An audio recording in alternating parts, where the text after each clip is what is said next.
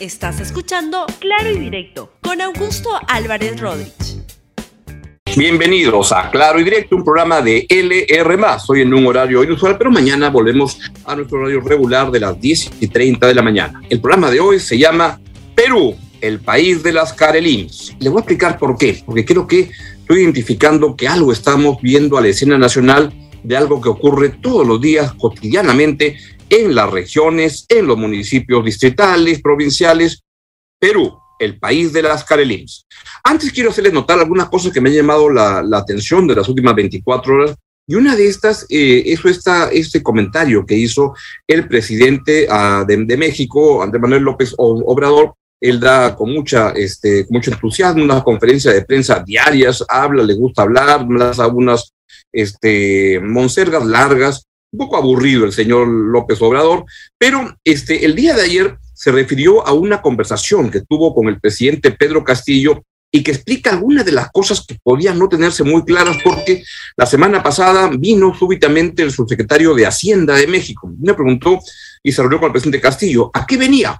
Ahora lo vamos a conocer por qué venía y las quejas, qué es lo que le molesta a Pedro Castillo y por qué creo que Pedro Castillo está mmm, está equivocado de molestarse por eso. Escuche a Manuel López, eh, a Manuel Andrés López Obrador, lo que está revelando que le dijo el presidente Pedro Castillo en los días previos al voto de vacancia, que se pretendió esta vacancia felizmente frustrada en el Congreso de la República. Escuche, escuche por favor al presidente mexicano. Llama la atención que en Perú, por ejemplo, eh, con el 20% de los votos del Congreso, 20%, se acepta una solicitud para remoción del presidente. Y con el 40% se quita al presidente. Ni siquiera es el 50 más uno. Entonces, le iniciaron al mes al presidente Castillo ¿De qué entró? Los adversarios. Un procedimiento para destituirlo. Al mes de haber llegado, mes y medio. Y pasó el 20%. Y afortunadamente no llegaron al 40 en la segunda votación creo que necesitaban 52 votos y obtuvieron 46, o sea que estuvo cerca. Pero imagínense esta situación de un conservadurismo, bueno, apoyado hasta por Vargas Llosa. Una cosa irracional. Entonces, eh, nos pidió apoyo el presidente porque toda una campaña en contra, mediática, eh, además eh, alentada, aparejada de la inflación que está afectando a nivel mundial pero que allá plantean de que es solo del Perú y que es por incapacidad. Un poco desinformado el presidente mexicano, no conoce mucho la realidad peruana, pero opina de lo que quiera y él habla todos los días porque no es que esto ocurra al mes y medio que haya entrado el presidente Castillo, ya es a los casi cinco meses y no es que se requiera 40%, se requiere una votación más calificada para la vacancia del presidente Castillo, que felizmente eh, no ocurrió, porque como saben, este programa a mí me parece muy, muy desatinado y muy incorrecto la, la vacancia del presidente. Lo que hay que hacer es al presidente Castillo es exigirle que haga un buen gobierno, no votarlo. Y hay que obligarlo de todas las maneras democráticas de hacerlo, desde el Congreso, desde los medios de comunicación, etcétera. Pero es lo que sostiene el presidente Manuel Andrés López Obrador. Y luego pasó a ampliar con unos testimonios que suenan algo más extraños, donde el presidente de la República le hace notar su tremenda incomodidad por ataques racistas que estaría sufriendo el presidente Castillo. Escúchelo, por favor. ¿Cuánto atraso hay? Ahí se me querían quitar el sombrero, que yo no entrara al Palacio o a la Cámara de Diputados con sombrero. Dije, no, voy a entrar con sombrero. Y este hubo un intento que para quitar el sombrero. Digo, si me quitas el sombrero, como yo soy la autoridad, soy el presidente,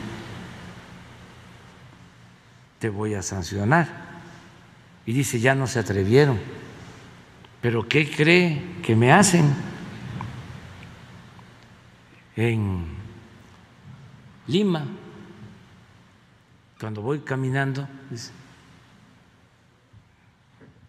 los pitucos, ya tenía tiempo que no escuchaba yo ese término, pituco o pituca, que es como los fifís, ¿no? El equivalente. Dice, paso y se tapan la nariz.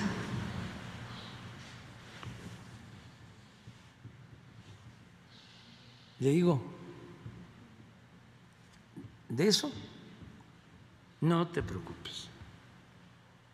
Tú eres un dirigente surgido del pueblo, con mucho orgullo Primero, creo que acá hay algunos problemas. No sé quién le ha dicho al presidente Pedro Castillo que no entrara con sombrero al Congreso. Pues el presidente ha ido con, sombrero a donde ha querido y él es libre de ver cómo este, se viste y todo eso. Y, y, creo que ahí está simplemente mm, en algo que quería profundizar, porque me parece que el presidente Castillo lo que está haciendo acá es como hacerse el pobrecito el hacerse el que, el que no lo dejan gobernar, porque hay gente que le dice lo de tapes la nariz. El Perú es, por supuesto, un país lamentablemente muy racista. Pero lo que no puede tener es el abuso de eso por parte de presidentes para tratar de tratar de tapar la ineficiencia para gobernar con el tema racial. Hay gente que ha abusado de eso. Por ejemplo, Alejandro Toledo construyó toda una historia de que era pobrecito, el cholito y todo eso, y abusaba de la soledad para robar, es lo que hoy día sabemos. Y se la daba de que era discriminado y todo eso. De verdad que le hizo un flaco, flaco favor a la, a la, a la, a la mm, reivindicación de la raza indígena y a luchar contra el racismo, porque siento que esto hay que hacerlo. Pero cuando se hace haciéndose el pobrecito, el que no lo dejan gobernar, que no le dejan ponerse el sombrero, ay pobrecito, no sé, creo que esas historias son simplemente para dar pena y no para reflejar lo que está pasando, que su gobierno tiene un problema complicado para gobernar. Y eso de estar llamando al presidente de México, a ver si me mandas al, al, viceministro de Hacienda, al subsecretario de Hacienda, para que explique acá que la, que la inflación es mundial y que no solo es por el Perú y que me están echando la culpa, también sube en el Perú por la culpa de Pedro Castillo, porque con la incertidumbre de su gobierno hace trepar el tipo de cambio y eso afecta los precios. Yo creo que acá hay un abuso del presidente Pedro Castillo estar diciendo que no lo dejan gobernar porque, porque es por, su origen andino y todo eso. Yo creo que el presidente Castillo, ya al momento que se ponga los pantalones, él es el presidente, que se haga valer, que se haga imponer, que haga buenas políticas públicas y lo mejor es que haga un buen gobierno, que no es lo que está haciendo hasta ahora. Es un pésimo gobierno, es un gobierno con tremenda incertidumbre, no se sabe dónde va, y eso es lo que está este, explicando muchos de los problemas que estamos viendo.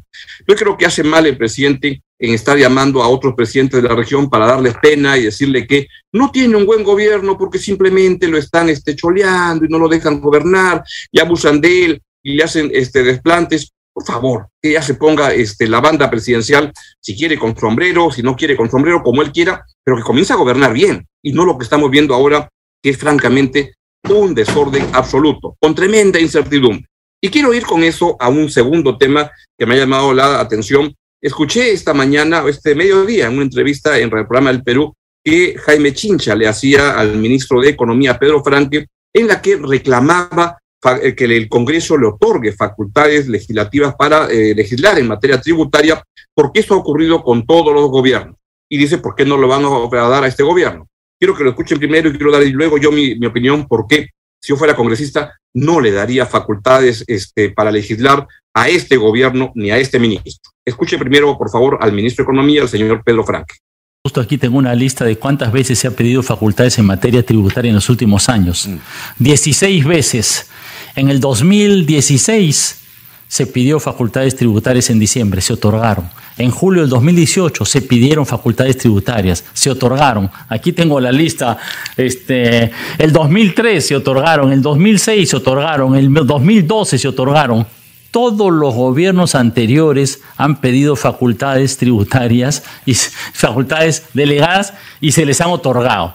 Entonces, esa es la realidad. Yo entiendo que hay gente que, bueno, desconfía, ¿no? Eh, el señor Anderson cree que este gabinete no debería ser este gabinete porque él votó en contra. Entonces, él está en contra de este gabinete y entiendo que él no desee. Pero fíjate, hay este dato que a mí me parece bien importante que estoy repitiendo. Tú eres un inversionista mundial internacional. Imagínate que tú manejas un fondo de pensiones mundial por millones de dólares y vas a decidir a qué país le prestas dinero. El Perú es el país que es considerado menos riesgoso al que se le presta plata a la tasa más baja, 2.6% anual, que es bien baja. Chile, Colombia, Ecuador, México, Brasil, Argentina, todos países con mayor peso económico tienen que pagar tasas más altas porque la desconfianza, la consideración de riesgo del mercado mundial es mayor que en el Perú. Entonces, y eso es la voz del mercado. Yo no le daría facultades este, legislativas a este gobierno para legislar en materia tributaria. ¿Por qué? ¿Saben por qué? Porque este gobierno es el gobierno de la incertidumbre. No se sabe qué es lo que finalmente quiere el presidente. Un día habla a favor de promover la, la inversión privada, otro día habla a favor de atacarla. Es evidente que no tiene las ideas claras e iría más allá. Lo que es evidente, o me parece a mí, es que no se sabe quién manda en Palacio de Gobierno. Manda Vladimir Cerrón un día, ¿quién manda acá? ¿Dónde está el piloto? ¿Quién es el piloto de esta, de esta nave? Yo creo que a un gobierno que no da señales de tener claro qué es lo que quiere hacer, y eso es lo que ha demostrado en cinco meses de gobierno, que no sabe qué diablos quiere hacer y que va de saltimbanqui de un lado a otro, es muy difícil poder confiar en darle facultades legislativas. Y lo mejor es que el señor Franque pues me envíe los proyectos de ley al Congreso y que se discutan ahí y que lo vayan a, este, y lo vaya a sustentar. Porque el problema, ese es el problema que tiene el gobierno es el problema de ser ministro de Economía de un gobierno como este, y ahí yo sí le echo algo de culpa al señor Franque, porque la tarea de un ministro de Economía es estar con el presidente, estar muy cerca para que los mensajes en materia económica sean, este, ya no, ya no digo lo que a uno le guste, no le guste, que sean claros a dónde va y que no depende un día por acá, otro día por allá. A un gobierno así, pues no se le pueden dar facultades tributarias y este, para legislar en materia tributaria si yo fuera parlamentario, no se las daría de ninguna manera. Diría, venga, que venga el ministro a sustentar los proyectos, se discuten ahí, pero la verdad que darle facultades a un gobierno que es el reino de la incertidumbre, ¿no? donde no se sabe qué cosa quiere ni quién manda, yo creo que es un tremendo, tremendo riesgo en el cual sería este, un error caer. Que vaya el ministro al Congreso y que explique los proyectos que quiere sustentar. Y otra cosa además, ¿por qué diría que no me gusta la idea de darle a un ministro de Economía como Pedro Franque? Es porque siento que está cayendo en la politiquería más barata. Yo ya le he dicho antes, sería ideal que el señor Pedro Franque pase al ministerio, al MIDIS, para manejar los programas sociales, en lugar de la vicepresidenta Dina Boluarte, que la verdad que los está politizando tremendamente, y que entre al Ministerio de Economía alguien con mucho más credibilidad y más seriedad, como por ejemplo Baldo Mendoza. Y miren, de, como prueba, evidencia de esto es la, la, la, la, la politiquería que lanza y que no parece un ministro de Economía serio, desde mi modesto punto de vista, cuando habla de los sueldos de los ministros de Estado. Escuchen, por favor, esto que ha dicho Pedro Franque. Y retomo la pregunta anterior. Yo creo que efectivamente hace falta muchos más gestos y seguramente en este caso hay mucho, mucho más por hacer. Y yo particularmente sí he compartido en algún momento en público la idea de que yo creo que los ministros podríamos ganar menos. ¿Cuánto menos? Pero yo, yo pensaba en la mitad. Yo pensaba usted, en la mitad. Usted recibiría la mitad sin yo, problema. Yo pensaba en la mitad. Ahora, ¿dónde está la gran concentración Pero usted de el los Economía, beneficios? usted lo puede proponer. ¿Dónde, dónde está la gran, la, gran, la gran concentración de la riqueza? ¿No? Claro, ese es un gesto, pero los economistas trabajamos pues con las cifras, ¿no? Y estamos hablando de 10 mil soles versus 50 mil millones que son las gana- los ingresos extraordinarios de la minería. No sé si la proporción se entiende. Yo sé que a veces los números son tan grandes que es difícil de entender, pero 50 No, sí, mil sí. millones de soles de ingresos adicionales de la minería, eso es pues este, un millón de personas ganando 50 mil soles. Un millón de personas ganando 50 Ahí mil ya no le soles. hinca el hígado, ahí le da cirrosis, mu- mucho, ¿no? mucho, Claro. muy lejos, ¿no? Claro. Entonces hay aquí una, un- una eficacia, Ajá. digamos, que hay que, que hay que tener en cuenta que me parece, que me parece importante. La gestión pública debe atraer a personal calificado, el personal calificado debe ser remunerado como corresponde. Y yo cada vez que escucho a un ministro de Estado hablar, o a un presidente como Alan García, que le hizo un tremendo daño al país reduciendo los sueldos en el Estado, lo que simplemente pienso es, esta es gente que le saca su plata por otro lado. Yo creo que un ministro de Economía responsable debería promover tener un equipo calificado, empezando por el gabinete. Claro, si uno ve varios de los ministros de este, de este gobierno, como el de Educación, el de Energía Mina, el de Transportes, que parece que están haciendo este, mm, algunas cosas raras, ¿no? El de, de Transportes dándole prebendas a los transportistas asesinos, el de Educación dándole prebendas a los maestros, este, malos maestros, para que no tomen evaluaciones. Uno entiende, claro, de repente pues la sacan por otro lado. Yo creo que la gestión pública debe ser bien remunerada y me da tremenda sospecha cuando un ministro de Estado como el de Economía, que debe estar interesado en atraer buena, buena este, gestión pública, buena calidad de técnicos, simplemente habla, vamos a bajar los sueldos. Porque eso la verdad que es politiquería barata. Y cuando un ministro entra en politiquería barata, yo digo, mejor a esta gente no le des tanta confianza, no le des facultades, que mande su proyecto al, al, Congreso y ahí que lo discute. Vamos a un tema de fondo, que es el tema de fondo que les quería este, tratar el día de hoy, y tiene que ver con el haberme enterado que la señora Karelim, esta señora que es la proveedora del Estado, que gana concesiones por aquí, millonarias por aquí por allá, fue la persona que este, pagó la fiesta de cumpleaños del hijo del, presidente Pedro Castillo en Palacio de Gobierno. La nota apareció originalmente el 27 de octubre, fue una nota de eh, Epicentro, y vean lo que se difundió el 27 de noviembre en plena pandemia, justo antes de la canción criolla del día de Halloween, donde decían del gobierno que no podían haber fiestas. Pero el ministro del Interior hizo su tremendo tono y en Palacio también hicieron una tremenda fiestecita de cumpleaños para la hija o el hijo la hija, no sé, del presidente. Vean la nota de Epicentro del 27 de octubre. Las personas que vemos llevando niños y regalos van a una fiesta en plena pandemia.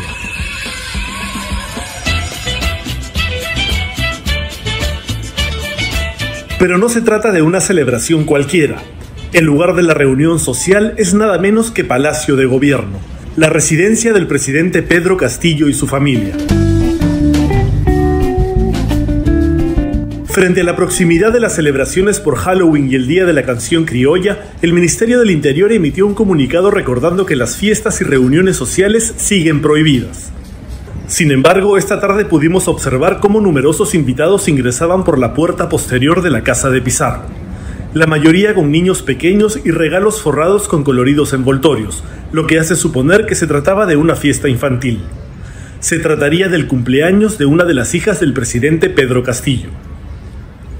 El último decreto supremo que prorrogó el estado de emergencia sanitaria, publicada el 10 de julio y que sigue vigente según el propio comunicado del Ministerio del Interior, Dice textualmente que las reuniones sociales, incluyendo las que se realizan en los domicilios y visitas familiares, se encuentran prohibidas por razones de salud y a efecto de evitar el incremento de los contagios a consecuencia de la COVID-19.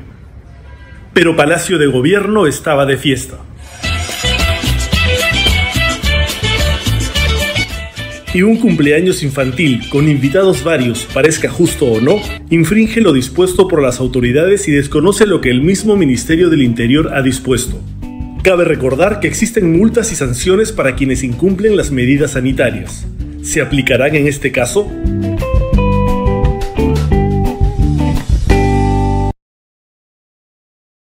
Bueno, y eso ya era grave porque era una falta de un ejemplo, ¿no? Un jefe de Estado de dar ejemplo a la, a la sociedad dando el ejemplo justamente, diciendo, este, si no, si se prohíben las fiestas, pues él prohíbe la fiesta en Palacio. Pero lo más grave es lo que acabamos de enterarnos el día de ayer.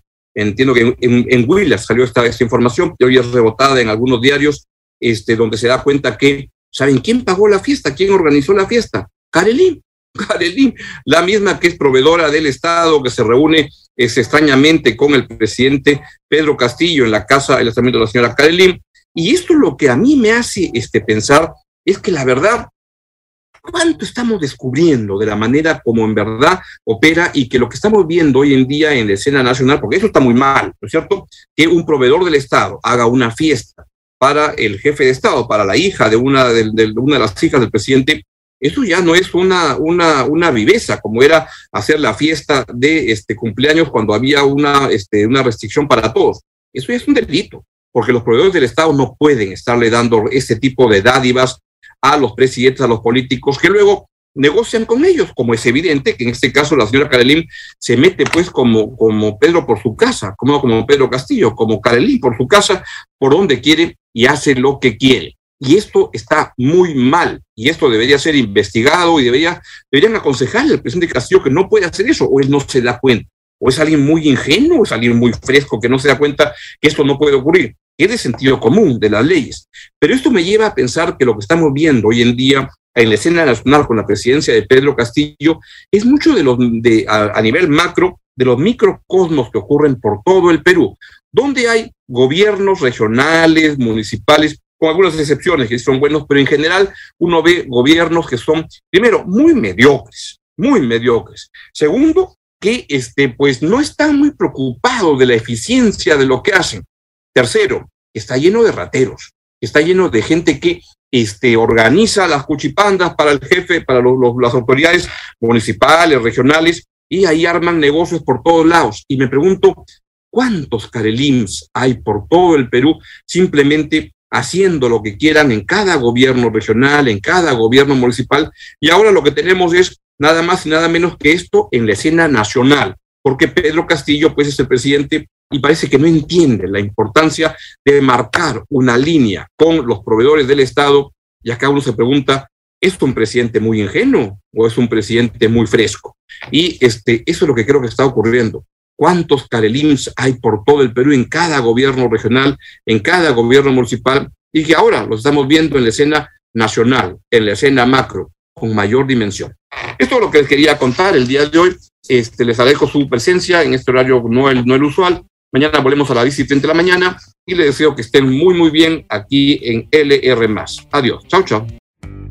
Gracias por escuchar Claro y Directo con Augusto Álvarez Rodríguez. Suscríbete para que disfrutes más contenidos.